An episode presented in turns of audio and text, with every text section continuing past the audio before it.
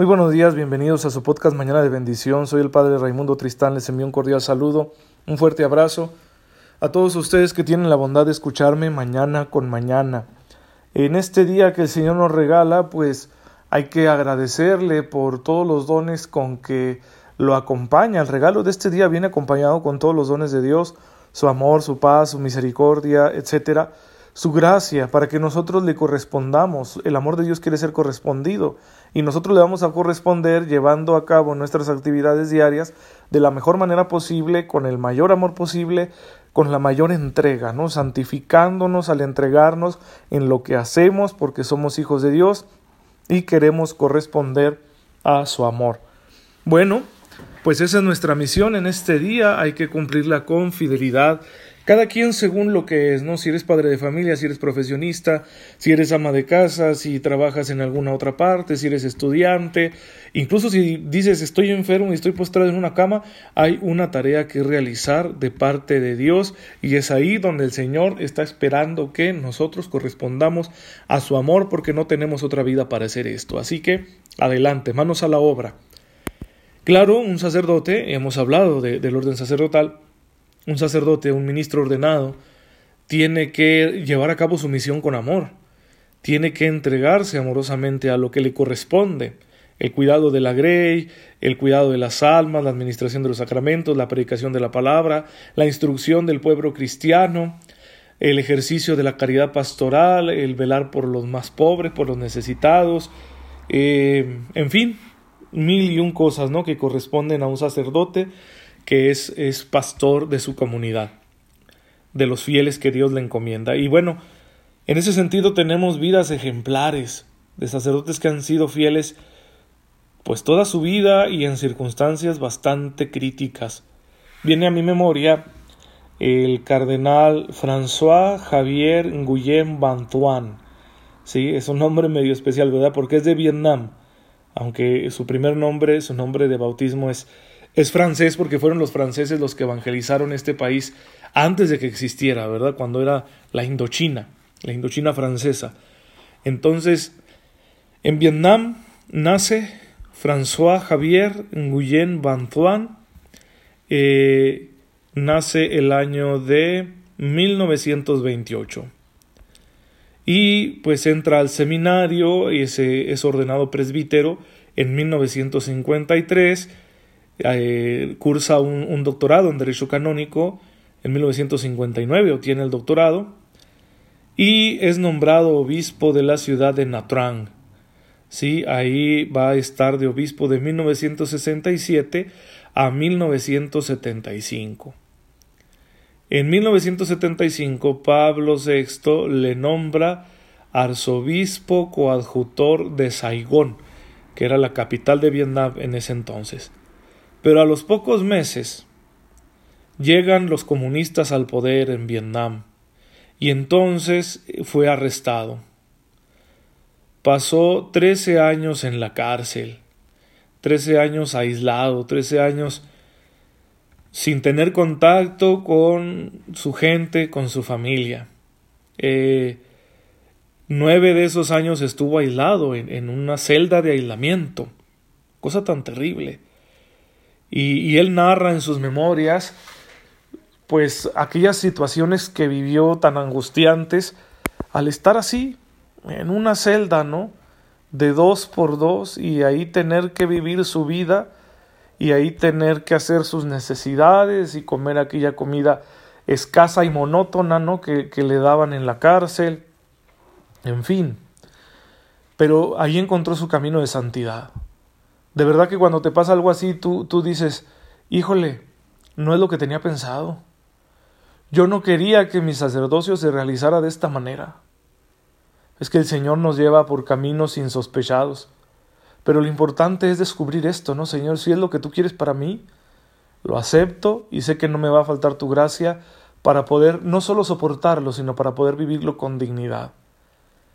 Entonces, este hombre es encarcelado, y una de las primeras experiencias espirituales que va a recordar fue cómo el Señor le hizo superar su angustia.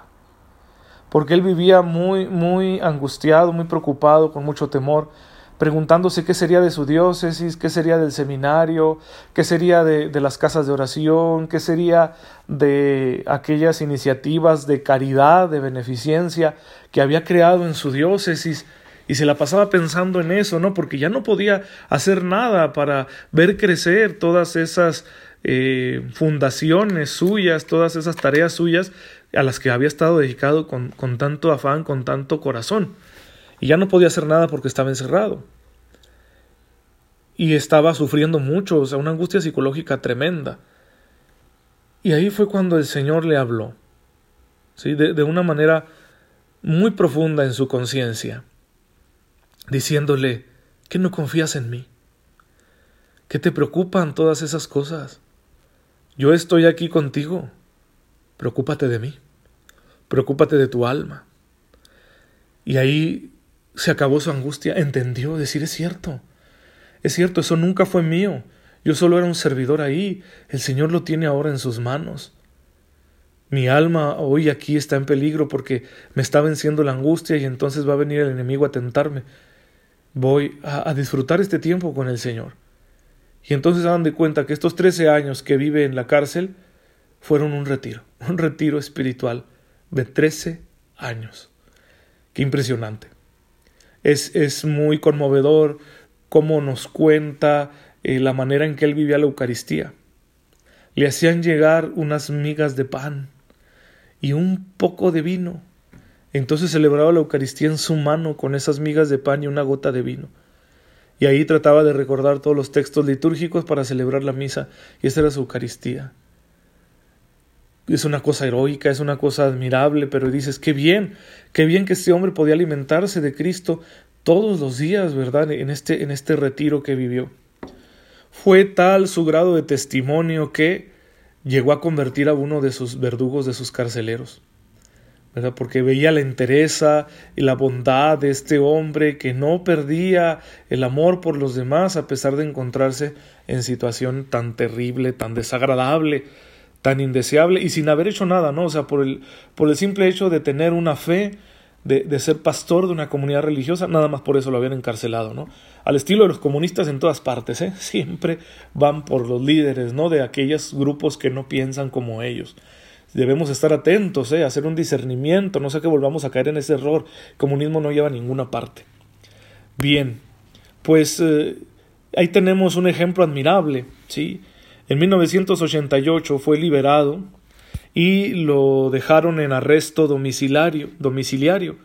No se le permitió regresar a su diócesis hasta que en 1991 se le autorizó visitar Roma, pero ya no se le permitió regresar, entonces se quedó exiliado en Roma.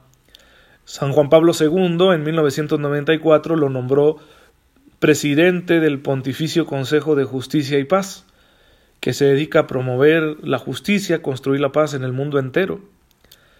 Y eh, en el 2001 lo hizo cardenal, falleció el 16 de septiembre del 2002 por un cáncer muy fuerte. O sea, le tocó sufrir eh, la enfermedad así muy, muy fea, muy agresiva del cáncer. Entonces, uno dice, bueno, Señor, ¿por qué te portas así, no? Con gente tan buena. ¿Por qué permites que sufran tanto? Es el camino de Cristo, queridos hermanos, donde Él nos va asociando a su cruz y nunca nos faltará la gracia para poder llevarla con dignidad, para poder llevarla con alegría, para poder llevarla con esperanza, como este hombre, que yo me asusto, ¿no? En ocasiones me quejo de alguna incomodidad que enfrento en mi vida sacerdotal. Digo, ¿de qué me estoy quejando, hombre? Si, si François Guillem Bantuan pasó todo esto y no renegó y supo entregarse con amor, ¿no? Hasta el final. Entonces, esa es la clase de hombre que debemos aspirar los sacerdotes a ser. Esa es la clase de vida que debemos desear tener. Ahí es donde tenemos que ponernos las pilas y decir, Señor, es que yo, me hice sacerdote para servirte, no para servirme.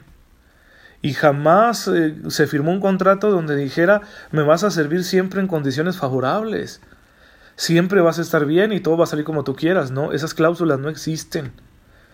El contrato es muy claro, toma tu cruz y sígueme. Y yo te voy a dar el ciento por uno y la vida eterna. Junto con persecuciones, dice el Señor. Entonces, aceptar los dolores, los sacrificios que implica la vida sacerdotal. No nos busquemos a nosotros mismos. Esa tarea es de todo discípulo y más de un sacerdote. ¿Qué daño se hace a la iglesia cuando el sacerdote se busca a sí mismo? ¿Qué daño se hace a las almas cuando el sacerdote vive atrapado en el afán de poder o en, en utilizar el ministerio para sus gratificaciones?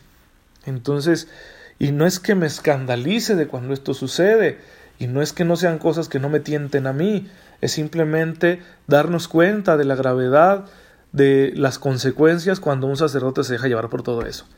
Es imperativo que el sacerdote ponga su amor, su atención, su afecto, su energía, su esfuerzo en el ministerio que Dios le está confiando aunque no siempre sea agradable, aunque no siempre sea satisfactorio de manera inmediata. De manera inmediata, ¿eh? porque de manera mm, no tan inmediata, de, a largo plazo, siempre es satisfactorio, está salvando almas. Entonces, eh, vivir, vivir, ¿verdad? El ministerio, identificarnos con nuestro ministerio, ser sacerdotes donde quiera, no como quien cumple un papel, o sea, no andar con la banderita de soy el Padre Raimundo para todos lados, no, pero en saber yo en mi corazón que en todas partes estoy siendo sacerdote y cumpliendo con mi ministerio. Y que si me he equivocado en alguna cosa, si he sido infiel en algún comportamiento, bien, la misericordia de Dios no está cerrada. Pero no como un cínico, ¿no? Que va y dice, ya me confesé para volver a empezar. No, sino como quien va a ser curado de sus heridas para no volver a caer en el pecado. Entonces el hermano sacerdote debe ir a confesarse la dirección espiritual, pedir ayuda de sus superiores, de sus hermanos de presbiterio, para que lo sostengan y se recupere si es que ha tenido alguna caída o si se, o se fortalezca, porque a lo mejor no ha caído pero se siente muy débil, entonces se fortalezca, ¿sí? Y si, si ah, está fuerte, que nunca deja de crecer, que no se estanque, porque luego a veces viene el problema, ¿no? Hay sacerdotes muy firmes, muy sólidos en su personalidad, en su fe y demás, pero luego se estancan, no, no siguen creciendo, no siguen aprendiendo las cosas que el Señor quiere que aprendamos y entonces pues va a venir otro problema, ¿no? Tarde o temprano de ese estancamiento empieza un retroceso. Así que pues ahí está el reto. Hermanos, ustedes que me escuchan, ayúdenos con nuestra oración para que cada uno de nosotros pueda ser como este hombre que les platiqué y como muchísimos otros ejemplos que gracias a Dios que hay tanto de sacerdotes vivos como de sacerdotes difuntos, que se entregan a su pueblo, ¿verdad? Hasta, hasta acabarse, ¿no? Hasta desgastarse. Bien, pues eso es lo que nos corresponde. Que el Señor nos lo conceda, porque la fidelidad es una gracia suya, pero es una gracia que debe ser aceptada y nosotros debemos colaborar con ella, cooperar con la gracia de Dios que transforma nuestras vidas. Padre, te bendecimos por este don del sacerdocio que nos concedes para que nuestras almas puedan encontrar, mediante las acciones sacerdotales, a tu Hijo Jesucristo que nos perdona y nos salva.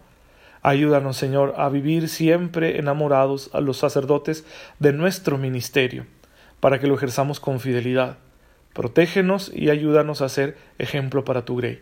Por Jesucristo nuestro Señor. Amén. El Señor esté con ustedes. La bendición de Dios Todopoderoso, Padre, Hijo y Espíritu Santo descienda sobre ustedes y los acompañe siempre. Nos vemos hasta el lunes, si Dios lo permite, que tengan muy feliz domingo.